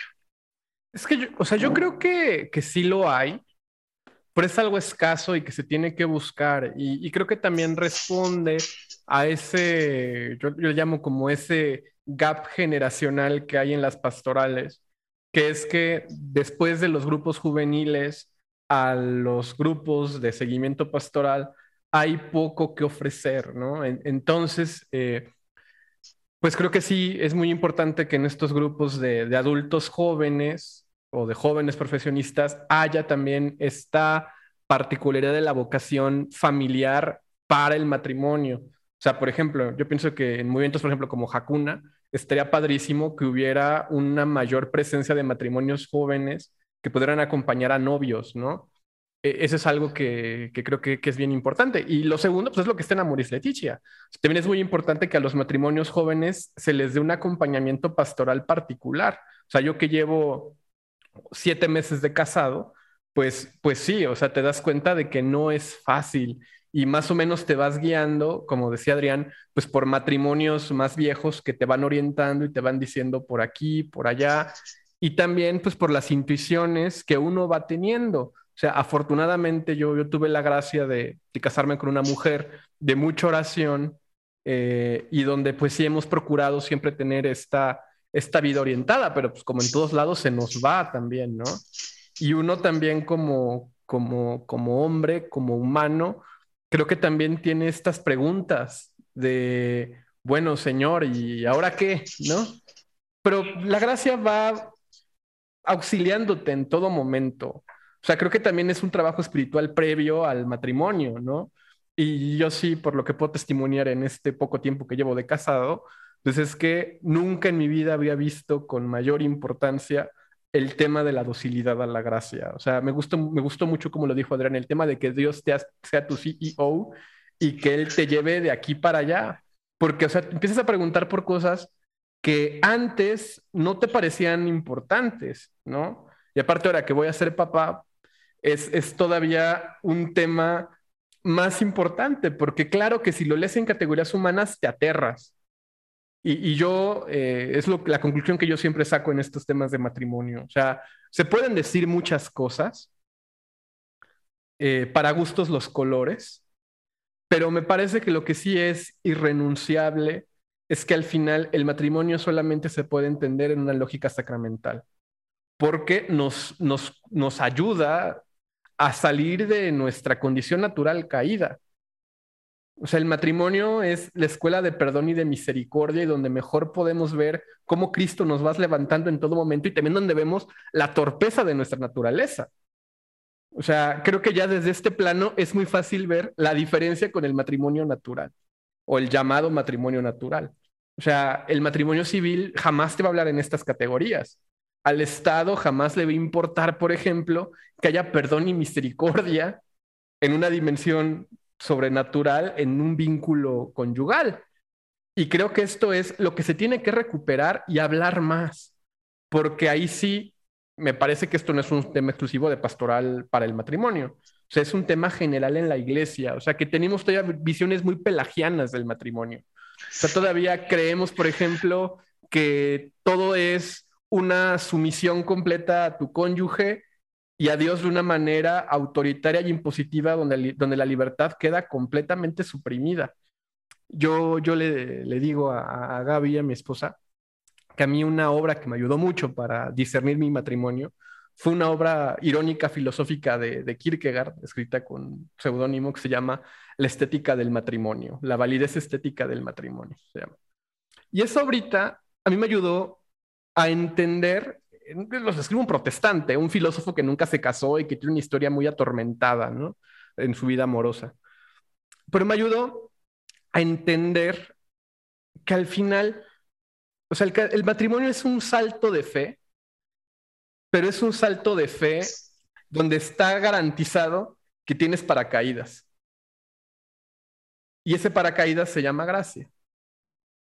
Y creo que es ahí donde todas las cuestiones quedan zancadas. O sea, por ejemplo, para meter más límite, que es ir cerrando, ¿no? Por ejemplo, creo que aquí es donde queda completamente superada la cuestión del posible, del posible o el llamado eh, matrimonio igualitario. Porque nos queda claro que desde una visión sacramental hay un dato primero, y hay una vocación concreta. O sea, yo por eso creo que sí hay una vocación para el matrimonio, concreta y determinada y así, indispensable para entender la vida cristiana porque pues es un llamado particular que al final nos conduce a hacer la voluntad de Dios y a ir siendo fecundos. Y es donde entra el papel de la familia, ¿no? O sea, creo que también esa es otra cuestión que a veces se caricaturiza mucho. La relación entre eh, conyugalidad y fecundidad. Y se tiene esta idea como del de la Tradi Wife y de la Tradi Family, donde tienes que tener nueve hijos y casi casi vivir como Amish para que seas una familia plenamente católica. Y donde el tema de la gracia y el tema del abandono y, de la confianza en Dios pasa un tema secundario, porque entonces parece que nos quedamos más en esta idea como de la familia de forma que crea una supuesta cultura y no la familia como esta manera como Cristo nos quiere de cara al Padre, ¿no? Sí, sí, sí, totalmente. ¿eh? Es que justo esa noción de familia, ¿no? Y de es que tuvo, o sea, casarte y luego, luego, y todos los hijos que Dios te manda, y, que eso en realidad es una perversión de, la doctrina matrimonial. A lo mejor la palabra es muy fuerte, pero, pero cuando dices la apertura a la vida, no creo que signifique lo que muchos creen que significa. o, cuando hablas de, por ejemplo, la, cita este, esta siempre de, creo que es de Filipenses, ¿no? La de mujer, somete a tu marido, marido, también esa es una, de unas interpretaciones que y que luego la, gente muchas veces dice, es que yo voy a ser sumisa porque si lo dice la Biblia, aguántame, porque el matrimonio, si tú entiendes lo que es el matrimonio, entiendes que eso, esa afirmación descansa en el entendimiento de una, de una dignidad igual en la que están encaminados a, precisamente a llegar al cielo, que es justamente el punto, ¿no? Entonces, en lo que es vocación, porque te lleva al cielo, porque Dios te dijo a ti, ¿no? O sea, a ti, José Miguel, o a ti, Marta, o a vas a llegar de esta manera. Y habrá quien le dijo, vas a llegar siendo sacerdote, y aquí dijo, vas a llegar siendo eh, religiosa o, soltero, ¿no? Y, una vez una consagrada, cuando no, me tardé mucho en, tener a mi, a mi novia, que luego fue mi esposa, ¿no? Y un día me mandó a ver la película Giuseppe Muscati que, y le dije, oye, pero ¿qué me estás queriendo decir con, con tu recomendación de, película? ¿no? Pero, pero bueno, puede ser la vocación de la soltería, también existe, supongo, ¿no? Entonces, vas a llegar al cielo y te estoy llamando a que por este camino vayas y que vayas los que vamos acompañados, pues vas acompañado con esta persona que más tú en cierta medida, tú, o sea, no en cierta medida, tú escogiste, o sea, Dios te propuso, pero tú la escogiste porque esa elección es el matrimonio precisamente.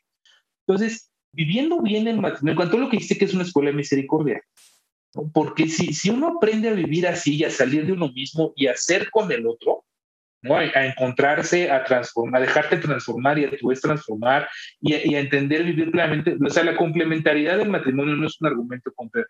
No, no, no está puesto aquí para pelearnos con los gays. ¿no? Está puesto aquí porque es una cosa bien profunda, bien profunda en la que no solo es por, por el hecho de ser hombre y ser mujer, que claro que está esa dimensión, también es por quién eres. O sea, yo veo de repente cosas en Diana que digo, no manches, con razón Dios la puso, porque sin ella estaría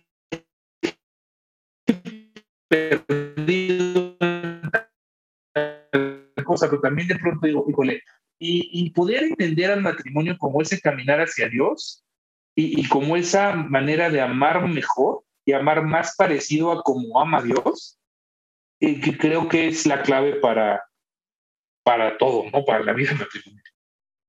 Yo, aunque no soy casada, pues doy cursos prematrimoniales y hay un ejercicio que se hace casi al final, que es el ejercicio de las manos, ¿no? Y está súper bonito, pero a, lo que me quiero como enfocar es al final dice, em, lo, lo último que dice del ejercicio es, ojalá que al final de muchos, muchos años, uno de los dos muera en brazos del otro y que cuando el otro muera, se lo encuentren en el cielo. ¿no? Y, porque esa es la meta y ese es el, el, objetivo del matrimonio, ¿no? Llevar a la otra persona al cielo y llegar tú también, ¿no? Entonces, cuando lo vemos con esta perspectiva, pues estamos hablando de algo mucho más grande que nosotros y mucho más grande que incluso nuestro entendimiento, ¿no?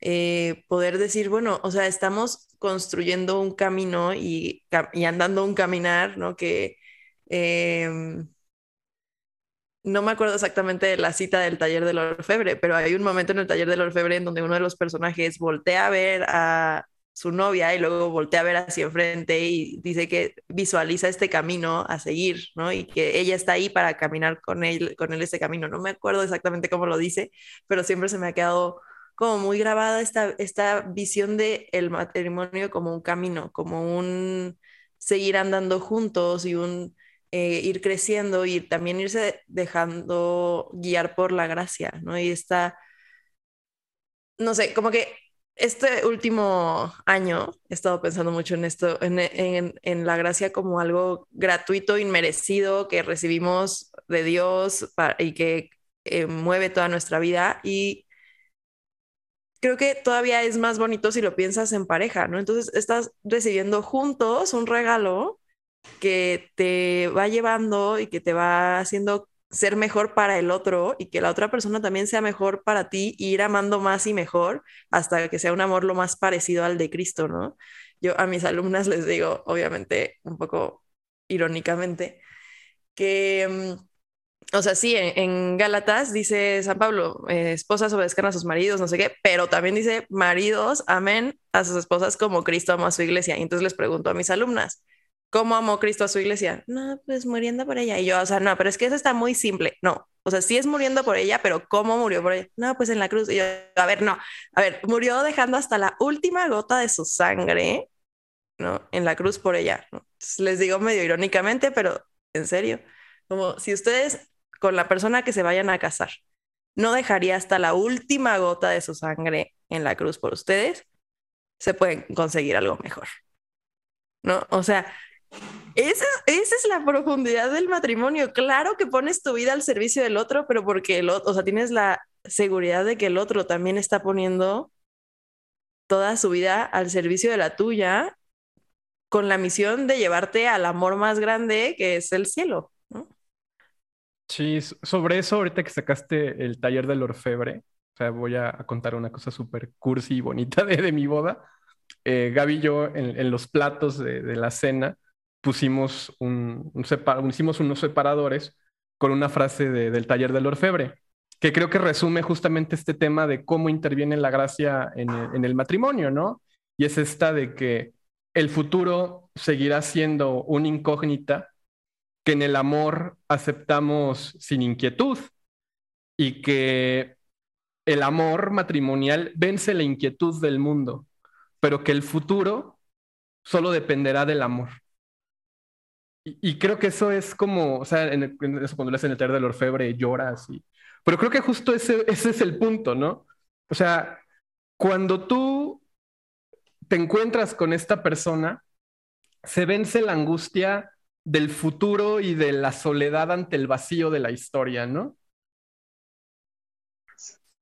Vences esa inquietud primera y, y te das cuenta que cuando queda esto saldado sacramentalmente, entonces esa inquietud cesa, se, termina, se termina esa, angustia. Y claro que el futuro seguirá siendo una incógnita. O sea, como pasa en el taller del orfebre. O sea, Andrés se muere. Y después existe esplendor de paternidad y todo esto bonito del teatro boitimuano, ¿no? Que creo que sería padre poder hablar en algún episodio del que a mí me encanta. Pero el amor va a vencer la inquietud y el futuro va a depender del amor al final. Y no es solamente el amor de los cónyuges, porque si fuera así sería muy pobre, ¿no? Es el amor de Dios. O sea, también es preciosa esa imagen del taller del orfebre, cuando el orfebre pesa las alianzas de los que están ya separados y no pesan nada. porque, pues, ¿qué son unas alianzas vacías del amor del cual son sacramental? O sea, eh, eso es, eso es bellísimo. O sea, yo siempre he pensado que la mejor escuela de pastoral para, para, para el amor es, es el taller del orfebre. Y, y a mí me da mucha tristeza que luego gente que no ha leído Persona ni Acción, ni Amor y Responsabilidad, ni el taller del orfebre se ponga a dar cursos de teología del cuerpo. Porque han despojado a Carol Boitigua de su profundidad más bella y hermosa, que es su, su, su teología del amor. Es lo más deprimente. Es, deprimente y tristísimo, pero bueno, ya habrá otro, otro espacio para hablar de eso, Marta. Que, que mira, fíjate cómo además la expresión de esa profundidad no viene envuelta en un tema académico o, hasta ni siquiera de, digamos, de enseñanza, está en una expresión artística, ¿no? De, de, dramática. Y, eso, o, la poesía boliviana también, ¿no? Que de pronto tiene unas joyas que son como llaves para ir abriendo momentos que, que dices, no, no entiendo igual lo que dijo en tal escrito, ¿no? si sin haber, sin haber leído este poema o, sin... Y es que eso, o sea, el arte, el, para, mí, para mí la poesía, es una manera de expresar verdades que no te alcanzan con la teoría. ¿no? Y, y eso también es el matrimonio. Sea, tú puedes dar cursos y ser el más afamado canonista o teólogo, lo que quieras, pero si no aprendes a amar y si no amas de verdad a tu esposo o tu esposa, pues no te va a servir eso mucho, porque el amor se expresa en esa parte hermosa de esa lírica de la vida, de, la belleza, de, del día con día volverte a escoger, eh, el, disfrutar los momentos eh, más pequeños, íntimos, acompañados. O sea, es algo que no puedes explicar en, un, en un texto académico, en un texto normativo.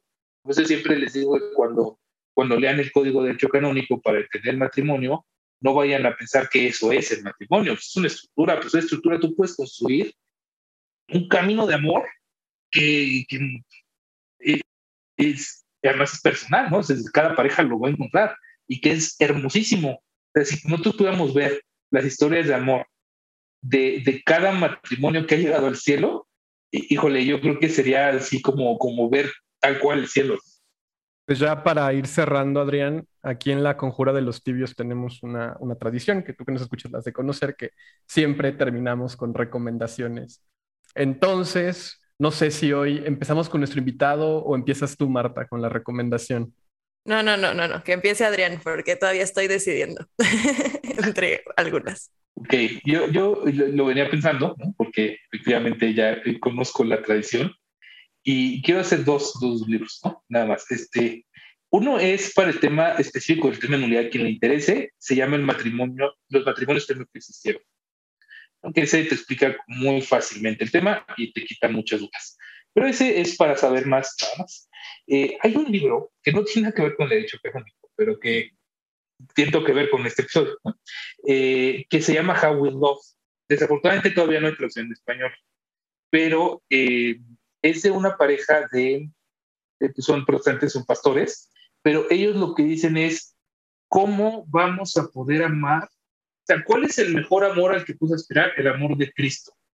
Nunca vamos a llegar hasta allá, pero nos podemos parecer mucho. Y en el matrimonio tenemos que amar así. Entonces, ¿cómo amamos mejor? Y sobre todo tiene un enfoque de misericordia y de misericordia dentro del matrimonio extraordinario. Entonces, esas serían mis recomendaciones. Súper. Este, José Miguel, tengo miedo de decir mi recomendación porque siento que va a ser que era la misma que la tuya y pues mira, como sé que vas a decir que el taller del orfebre. o sea, si tú quieres, si te ibas a decir el taller del orfebre, digo la. Sí, bueno, es que el taller del orfebre es un must. O sea, eh, o sea, a mí me parece que recomendar el taller del orfebre es como recomendar leer el evangelio. O sea, obviamente no, no es el mismo grado, pero creo que sí es un, texto obligado para todo católico. O sea, sí es algo que, vale mucho la pena, la verdad. Yo creo que, o sea, a, mí, a mí me encanta Boitigua en todo, ¿no? O sea, como, como papa, el magisterio que más disfruto leer es el de él.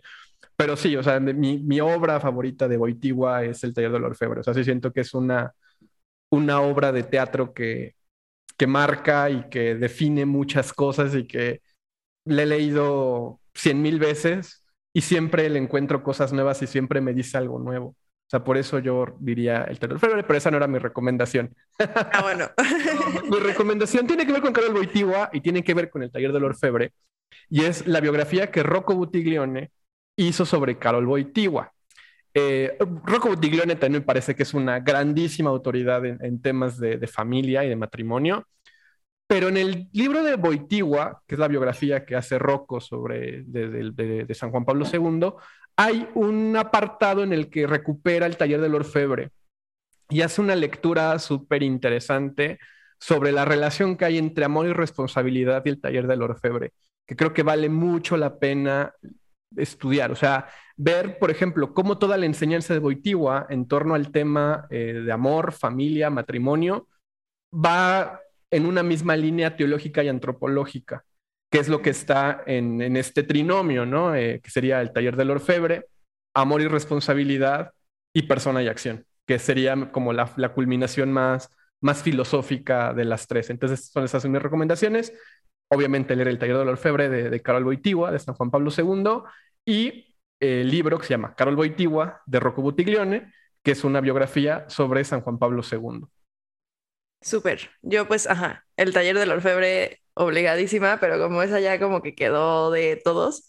Em, acaba de salir hace un par de semanas el itinerario catequético para matrimonios del Papa Francisco. Está muy bien escrito, este, tiene cosas muy puntuales.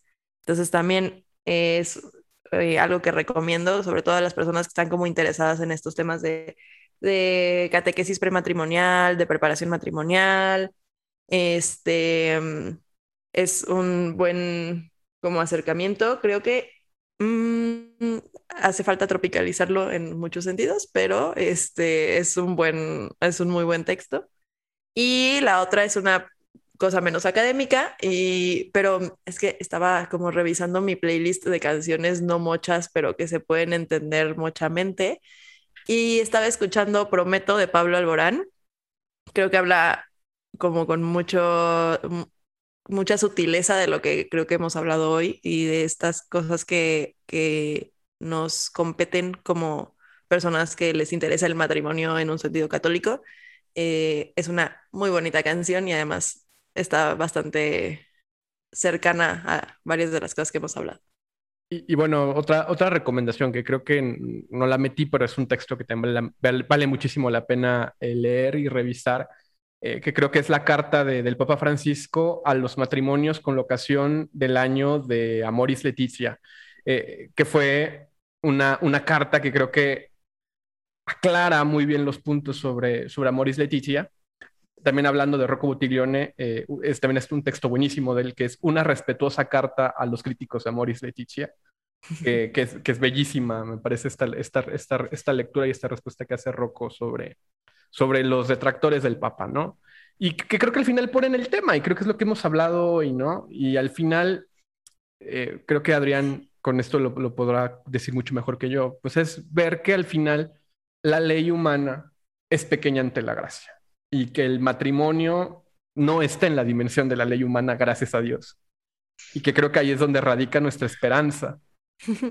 Sí, es, es correcto, ¿no? Pues decía Benito XVI que hemos sido salvados por la esperanza. y, tal cual, o el matrimonio también, ¿no? Si el matrimonio no espera, si el matrimonio no tiene esa tranquilidad de eh, ante, la, ante la incertidumbre, ante el futuro, porque espera en Dios, ¿no? La esperanza teológica, pues difícilmente va alcanzar, ¿no? porque ahí está, precisamente ahí está, y se, se, desvela el misterio de la gracia, justamente la gracia matrimonial, ¿no? En descansar en los brazos de Dios y caminar tu camino de santidad dispuesto a lo que venga, porque lo que venga, si estás con Dios, todo va a estar bien, ¿no? Tú con tu cónyuge, con tu esposo, con tu esposa y con Dios, todo va a estar bien. Y, y, efectivamente, gracias a Dios, la ley, la ley está hecha para el hombre y no el hombre para la ley no se los puedo olvidar. Súper. Pues muchísimas gracias por aceptar la invitación, por acompañarnos en este segundo episodio de la segunda temporada. Em, nos da mucho gusto que hayas estado aquí. Yo la verdad disfruté mucho la plática, como que me, me, transporté a los tiempos de estar todavía en la universidad y que había este tipo de conversaciones más frecuentemente en mi vida, porque es un tema que me encanta también. Entonces, pues muchas gracias por acompañarnos. Hombre, a ustedes muchísimas gracias y qué gusto poder estar aquí. Yo, interactúo mucho con, con, sus episodios, me río y comento, solar, ¿no? Pero ahora estuvo padre porque ahora sí me respondieron, entonces es, una experiencia muy agradable. Pues muchísimas gracias. Muchas gracias, Adrián. Y gracias a nuestra audiencia por, por su fidelidad y su paciencia. Este episodio va a ser un poquito más largo de, de lo común pero pues si llegaron a esta parte del episodio, eh, les agradecemos profundamente por su preferencia. Gracias.